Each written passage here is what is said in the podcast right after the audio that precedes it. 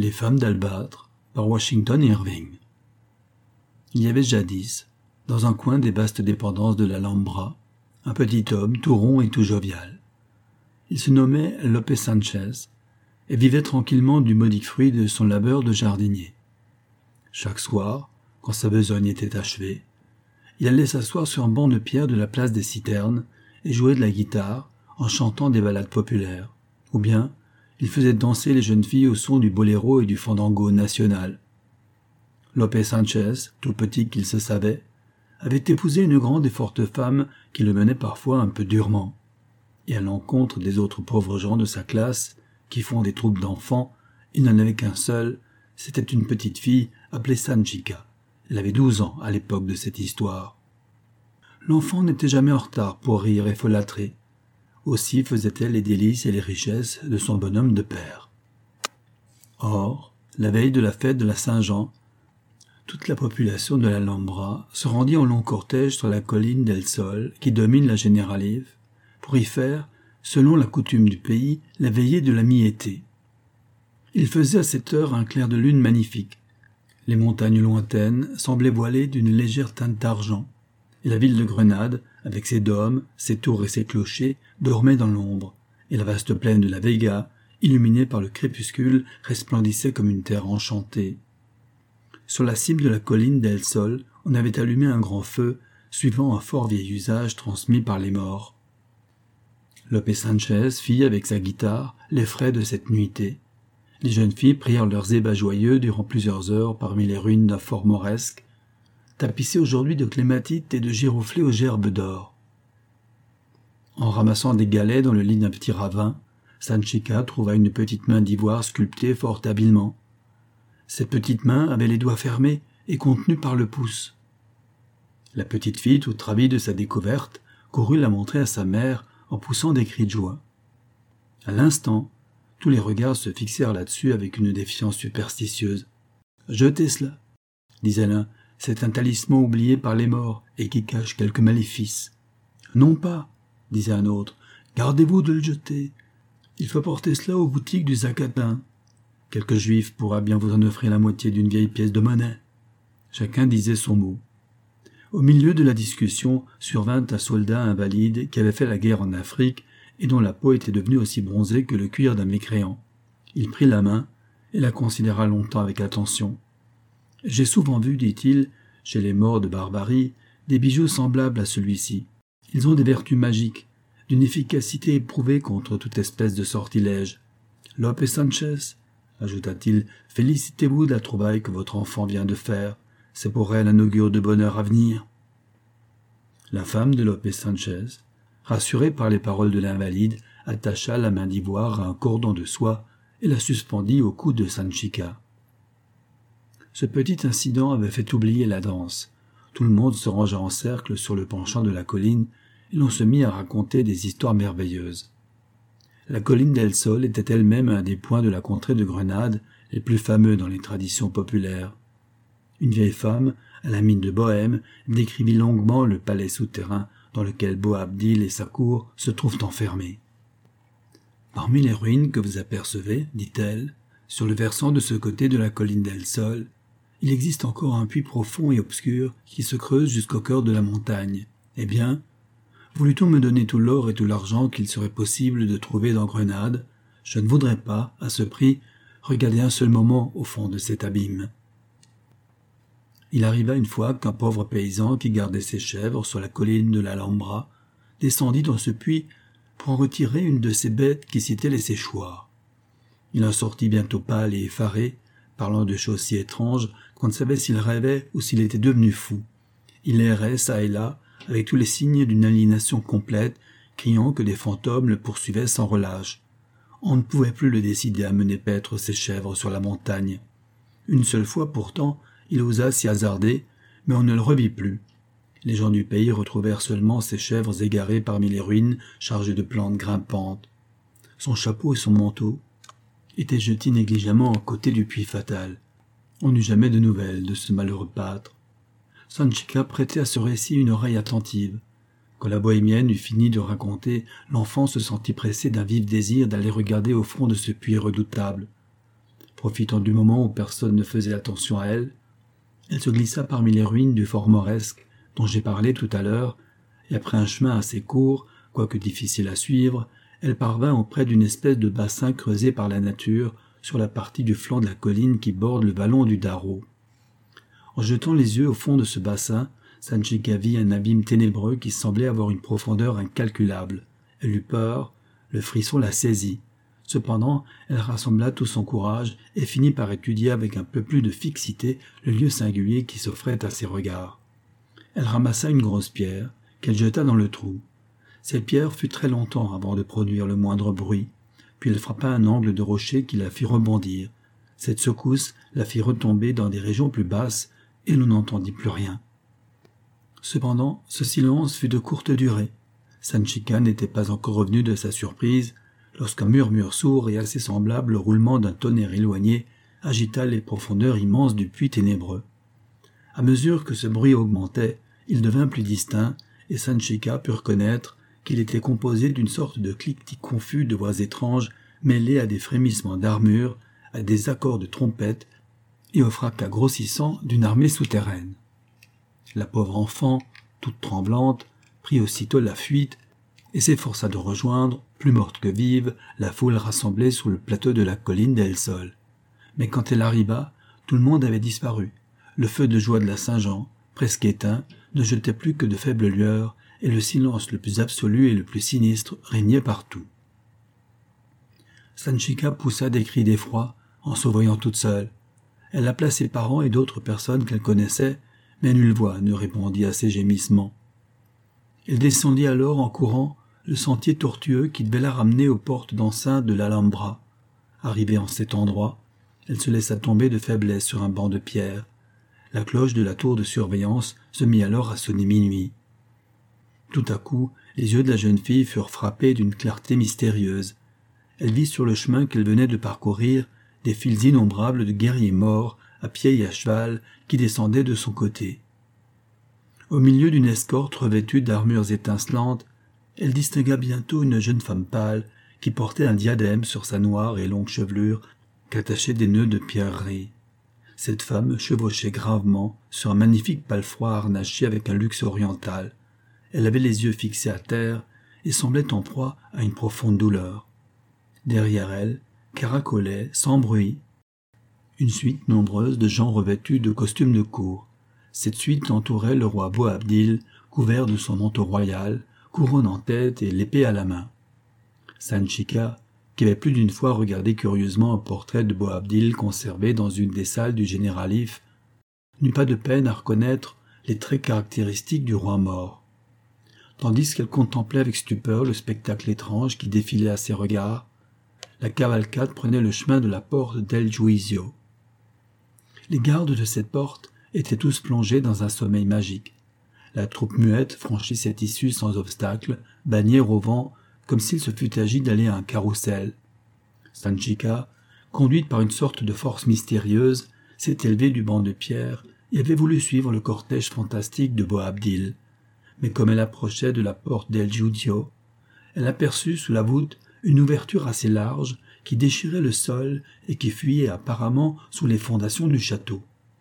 Le courage surnaturel qui tenait ses nerfs dans une exaltation fébrile l'entraîna dans cette espèce de gouffre.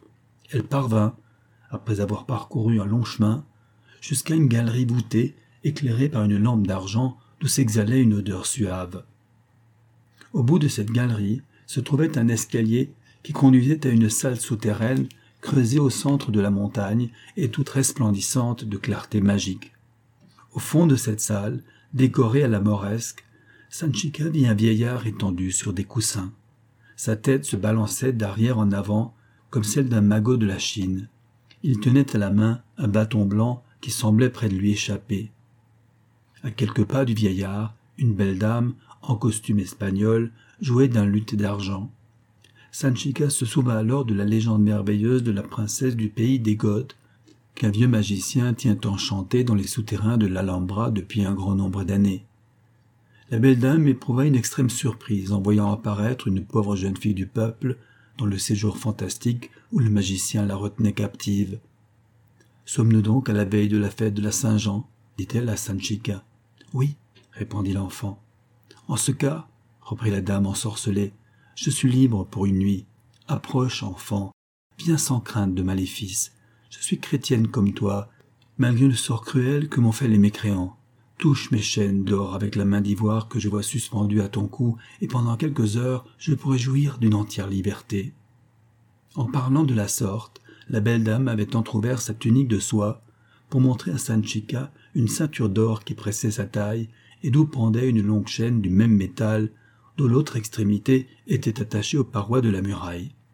Sanchika, rassurée par la douce voix de la princesse, prit la main d'ivoire et toucha la chaîne d'or. Au bruit que la chaîne fit en tombant sur le pavé de roche polie, le vieillard s'éveilla de son sommeil, mais la dame tira aussitôt quelques accords de son luth d'argent et le magicien retomba dans son engourdissement. Jeune fille, reprit-elle, touche avec la main d'ivoire le bâton blanc de ce vieillard. Sanchika fit ce qu'il lui était commandé. Le bâton glissa de la main du vieillard, qui ne bougea plus et dont la respiration même s'arrêta. La dame posa sur lui son lutte d'argent et fit signe à Sanchika de la suivre hors du souterrain. En sortant de terre sous la voûte de la porte d'El Giuzio, la belle dame et Sanchika traversèrent l'esplanade des citernes, qu'elles trouvèrent couvertes d'une petite armée de cavaliers morts, le cimetière au point et qui ne bougeaient pas plus que des statues. Les deux femmes passèrent, sans mot dire, devant le front de bataille de ces cavaliers. Elles entrèrent ensuite dans les galeries du vieil Alhambra. Le clair de lune était resplendissant de blancheur. Les tentures des salles, les tentures des salles semblent avoir repris leur fraîcheur et leur éclat primitif. Des meubles fantastiques garnissaient chaque salle. Des ombres d'esclaves étaient occupées à préparer des ombres de ragoût et à dresser des tables pour un repas de spectres. La cour des lions était remplie de courtisans, de gardes et de grands seigneurs, dans toute la splendeur de l'ancien costume des morts. Dans la salle principale, Boabdil était assis sur un trône entouré de sa cour, peuple de fantômes comme lui. On n'entendait, au milieu du silence de cette nuit mystérieuse, ni voix, ni bruit de pas, rien que la chute monotone du jet d'eau d'une fontaine voisine dans sa coupe de marbre. La dame du souterrain marchait toujours et Sanchika la suivait. Toutes deux arrivèrent enfin, après des détours multipliés, en face d'une porte voûtée qui s'ouvrait sur un passage secret qui conduisait sous la tour de Comares. De chaque côté de cette porte, il y avait une statue de femme faite d'albâtre. Chacune de ces statues avait la tête tournée vers l'intérieur du passage. La dame enchantée s'arrêta et dit à Sanchika Il y a ici un trésor que j'ai le pouvoir de te révéler. Sa possession sera le prix du courage que tu viens de montrer. Les statues d'albâtre que tu as vues sont les gardiennes de ce trésor. Va dire à ton père qu'il vienne creuser la terre à l'endroit même que fixent les deux figures, et il deviendra plus riche que le roi actuel de la vieille Grenade. Toi seul, au reste, dont les mains sont innocentes de toute mauvaise action, toi seul auras le pouvoir d'enlever le trésor de cette place à l'aide du talisman que tu portes suspendu à ton cou. Tu dois aussi recommander à ton père de garder le secret le plus rigoureux sur cette aventure et d'user avec une convenable modération de la fortune inespérée que le ciel lui procure. Après cette petite allocution, la dame conduisit Sanchika dans le jardin de l'Indaraja. Elle y cueillit la fleur d'un myrte qu'elle plaça dans les cheveux de l'enfant en lui disant Garde cette fleur, elle te fera conserver le souvenir exact des révélations que je t'ai confiées cette nuit, et sera en même temps pour toi la preuve de la vérité de tout ce que je t'ai dit. Voici maintenant l'heure à laquelle expire ma liberté. Une force plus puissante que ma volonté m'oblige à rentrer dans le souterrain qui me sert de prison. Ne me suis pas, car il t'arriverait malheur. Fais prier Dieu pour ma délivrance, et souviens-toi de moi. Adieu. En achevant ces mots, elle s'enfonça sous la terre, il ne resta pas un seul vestige de son apparition. À peine avait-elle disparu que le chant du coq se fit entendre au loin.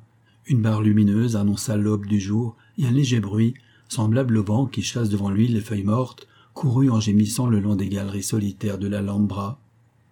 Lorsque Sanchica retourna sur ses pas, à travers les grandes salles qu'elle venait de parcourir et de trouver peuplées d'une infinité de fantômes, la lune les éclairait en plein, mais le silence et la solitude y régnaient. La jeune fille franchit d'un pas furtif et léger toute la distance qui la séparait de l'humble logis de ses parents. La porte était ouverte. Lope Sanchez dormaient et ne s'étaient pas inquiétés sérieusement de l'absence de sa fille. Lorsqu'à son réveil, elle lui conta son aventure, il la traita de folle, mais quand elle lui montra la branche de myrte, il faillit tomber de son haut, car la tige était d'or pur et chaque feuille était une émeraude. Lopé Sanchez devint curieux, alors de vérifier l'histoire que sa fille lui avait racontée avec une naïveté si persuasive. Il se rendit avec elle, à la voûte gardée par les deux figures d'alpâtre, tira une ligne qui partait des yeux de chaque statue en obliquant vers la terre, et marqua le point qu'il aurait à creuser pendant la nuit prochaine. Quand l'heure propice à son expédition fut arrivée, il se rendit à la cour de Comares avec les outils nécessaires à son travail. Il se mit à l'œuvre. Après avoir creusé pendant une heure et déblayé le terrain, en faisant le moins de bruit qu'il lui fut possible, il trouva deux vases de terre pleins de monnaies d'or moresque et de pierreries de toute espèce. Quoique ces vases fussent gros et lourds, Sanchica les tira de la fosse sans nulle difficulté. Il les emporta dans sa maisonnette et laissa les figures d'albâtre garder la place vide. Malheureusement pour le pauvre Lopé Sanchez, les richesses auxquelles il était si peu accoutumé lui causèrent des inquiétudes mortelles. Pour la première fois de sa vie, il eut une peur effroyable des voleurs. Il passait les jours et les nuits à se barricader chez lui, n'osant encore acheter une bonne maison, dans la crainte de trahir le secret de sa fortune. Il se trouva ainsi plus à plaindre que jamais. Sa femme partageait ses alarmes, et craignant de tomber quelque jour sous la domination du démon, elle alla confier ce cas de conscience à son confesseur, qui était un gros moine franciscain fort enclin à jouir béatement des richesses et des voluptés de ce bas monde. Le digne religieux ouvrit de grands yeux, lorsque la femme de Lopé Sanchez lui révéla, sous le sceau de la confession, une nouvelle aussi surprenante. Ma fille, dit-il gravement à sa pénitente, votre mari a commis évidemment en ceci deux péchés mortels l'un contre le roi d'Espagne et l'autre au préjudice de la Sainte Église, qui est bien plus respectable encore que le roi d'Espagne. Le trésor déterré sous la tour de Comares a été trouvé sur un domaine de la couronne, et à ce titre, il devrait naturellement appartenir à notre pieux monarque. Mais, d'un autre côté, ce trésor se compose de pièces d'or et de bijoux appartenant aux infidèles qui étaient autrefois les maîtres de l'Alhambra. Or, comme les infidèles sont évidemment damnables et damnés, j'en conclus que leurs trésors doivent être confisqués au profit de l'Église. Malgré l'énorme faute que votre mari a commise, tout peut encore s'arranger. Apportez-moi d'abord la branche de myrte, dont la tige est d'or et dont les feuilles sont faites d'émeraude. Quand la femme de Lopez Sanchez eut obéi, la convoitise du moine s'éleva au plus haut degré. Je vais, dit-il à la bonne femme, emporter ce bijou, et je le suspendrai en manière d'ex-voto dans la chapelle de San Francisco, patron de notre couvent. Ensuite, je prierai le ciel qu'il veuille bien laisser votre mari en paisible possession du trésor qu'il a découvert. La femme de Lopé Sanchez fut émerveillée d'acheter à si bon compte la paix avec le ciel. Le moine emporta la branche de myrte et prit le chemin de son couvent. Lorsque Lopé Sanchez rentra chez lui, sa femme se hâta de lui raconter la fameuse affaire qu'il avait menée à bien. Malheureuse lui cria son mari. Tu as tout perdu par ton stupide bavardage. Et quoi? s'écria la femme à son tour. Ai-je si grand tort de mettre le ciel d'accord avec vos intérêts Que vous importe ma conscience? reprit avec humeur Lopé Sanchez. Confessez vos péchés tant qu'il vous plaira, mais ne vous mêlez pas des miens, qui ne regardent à mon avis que le bon Dieu. Malgré toutes les représentations de Lopé Sanchez, le résultat des indiscrétions de sa femme devait être inévitable. Il n'y avait de chance de salut pour l'avenir que dans le silence du moine, et ce silence, il fallait l'acheter. Le jour suivant, Tandis que Sanchez réfléchissait à ce qu'il y aurait à faire, on frappa chez lui, c'était le moine. La femme alla ouvrir. Mon enfant, dit le rusé religieux, j'ai prié pour vous et votre mari. Mais cette nuit, San Francisco m'est apparu, le visage fort irrité. Comment, me dit-il, oses-tu me prier d'accorder à qui que ce soit la tranquille possession des trésors des infidèles, lorsque mon église est si pauvre? Va trouver Lopé Sanchez, qu'il te donne la moitié des richesses qu'il a déterrées, afin qu'on en fasse, pour orner mon autel, deux candélabres à cette branche d'or pur, et je lui laisserai le reste, et je le protégerai, pour qu'il en jouisse en paix. La bonne femme pensa s'évanouir au récit de cette vision, et elle remplit d'or et de pierreries la besace du moine, qui s'en alla d'un air humble et contrit. Lorsque Lopé Sanchez eut appris de quelle façon sa femme s'était laissée duper, il entra dans une violente colère. Je serai donc, disait-il, volé pièce par pièce, en vérité, cela devient insupportable.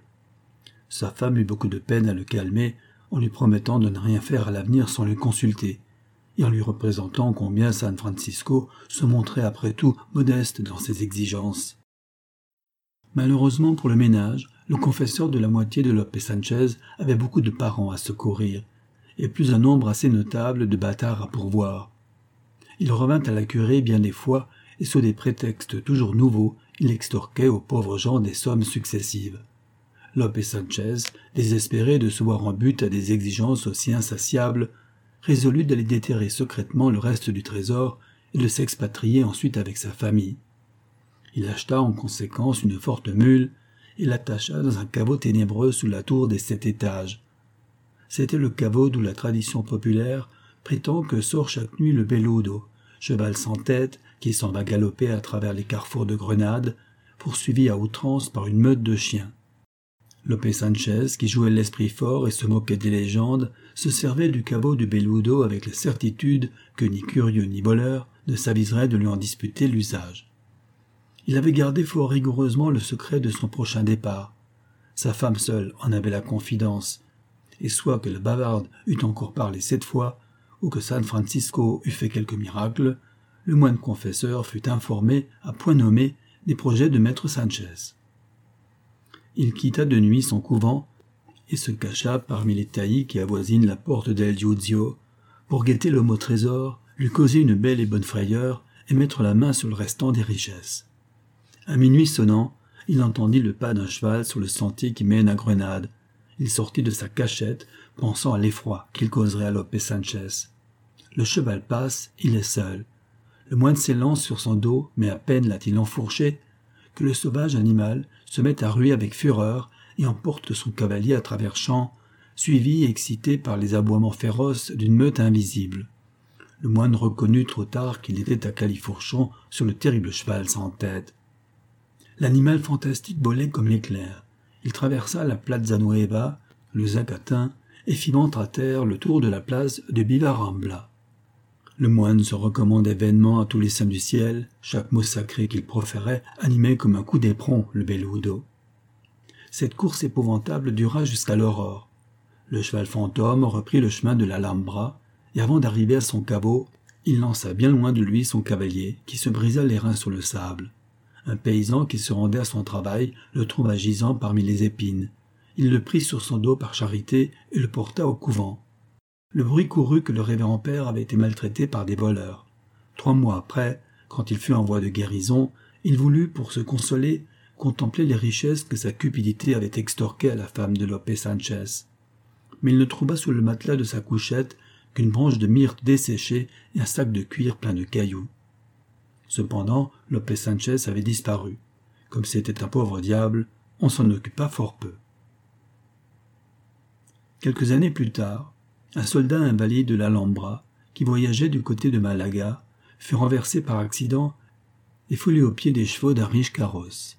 Un gros seigneur en descendit pour secourir le blessé, qui ne fut pas peu surpris de reconnaître son ancienne connaissance de l'Alhambra, aujourd'hui Don Sanchez, accompagné de Doña Sanchez et de Sanchica, qui était devenue belle comme une princesse royale, les richesses n'avaient point gâté le cœur de l'honnête Sanchez, et l'intérêt se joignant à l'humanité, il voulut que le vieux soldat ne le quittât plus.